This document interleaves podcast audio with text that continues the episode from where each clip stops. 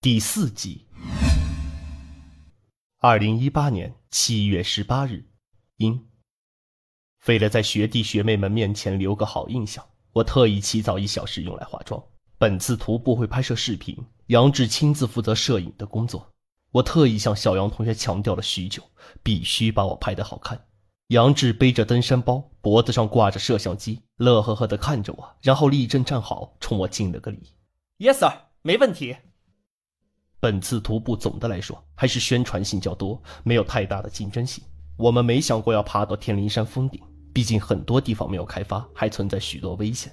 我们的小队只需要一边登山一边拍摄视频，在山上过个两天一夜就够了。今天上山，然后找个地方露营，明天就可以下山了。我们背着物资，顺着山路走着，六人一起唱着校歌，颇有些“林深时见鹿，习武不闻钟”的山间情趣。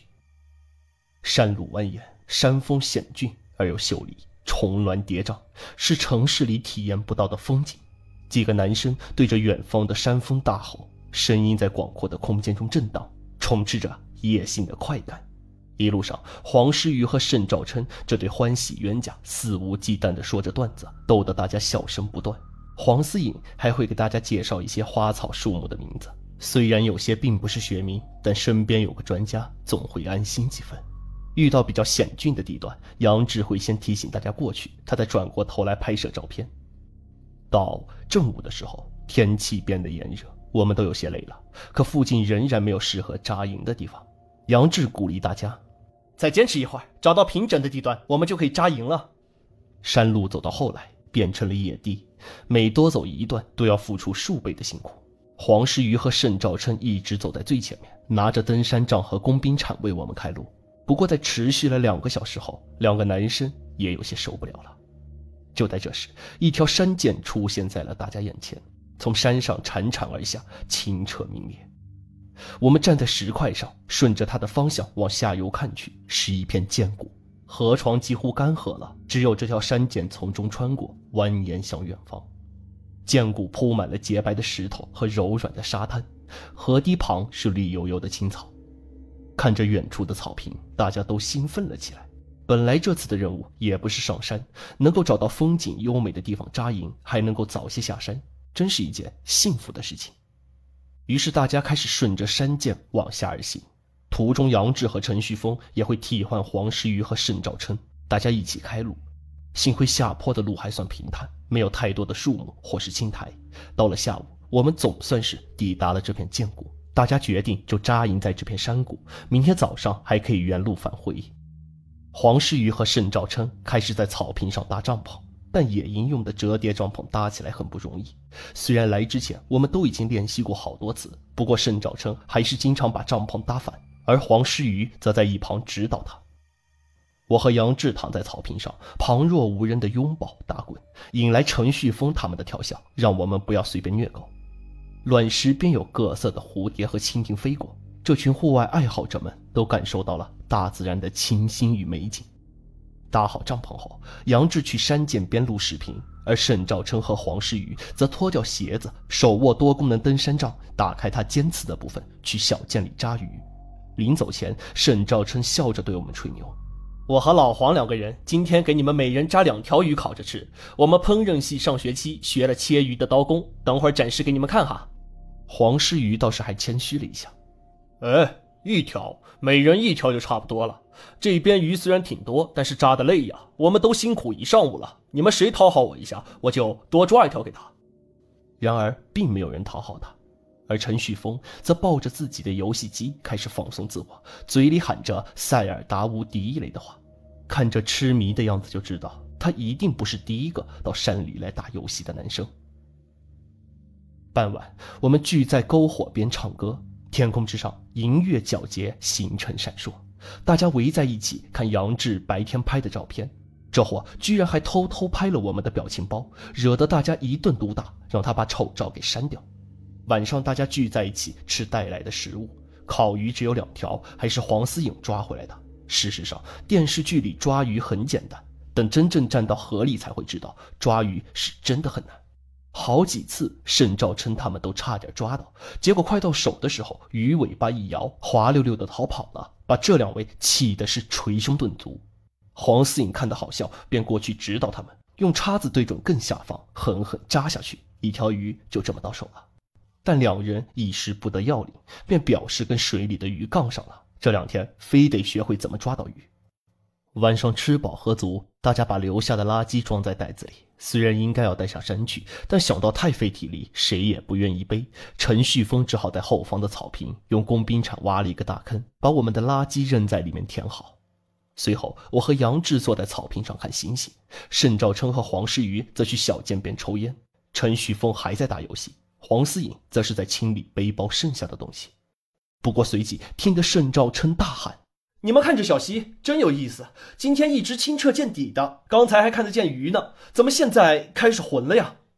听完这句，黄思颖如遭雷击，是是山洪，跑！说罢，他率先往侧面的坡上跑去。听到他的尖叫，大家瞬间反应过来，跟着他往岸上的高地跑去。我和杨志也赶紧往他们跑的方向奔过去。仅仅十多秒，前一刻还清泉流响的小涧已化作滔天洪流。若非顺着黄思颖的方向跑到高石台处，我们定然已经被洪流冲走。所幸本能的跟着大家跑了过来，这一跑就是捡回来一条命。黄诗瑜长吁了一口气：“哦，这也太突然了，我们这边也没下雨啊，怎么会有洪水呢？”黄思颖道。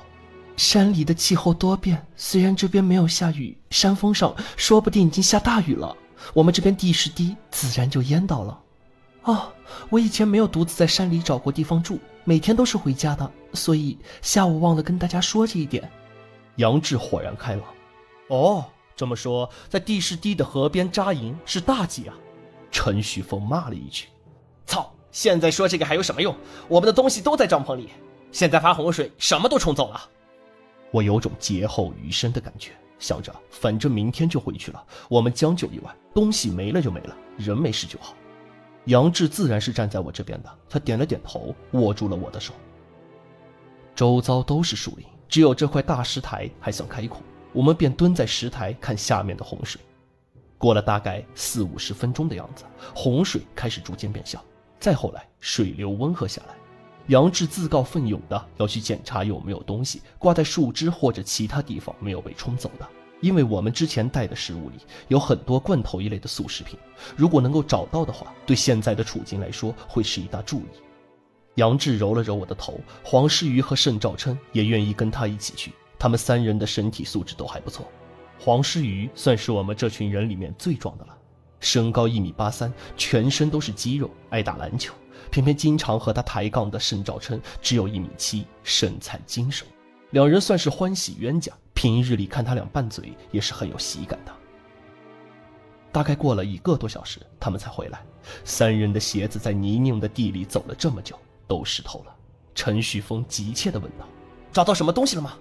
黄诗雨握着半截多功能登山杖道：“包包什么的都没看到，应该全被冲走了。”只找到这根登山杖，卡在石头缝里，还被什么东西撞断了半截，只有一半了。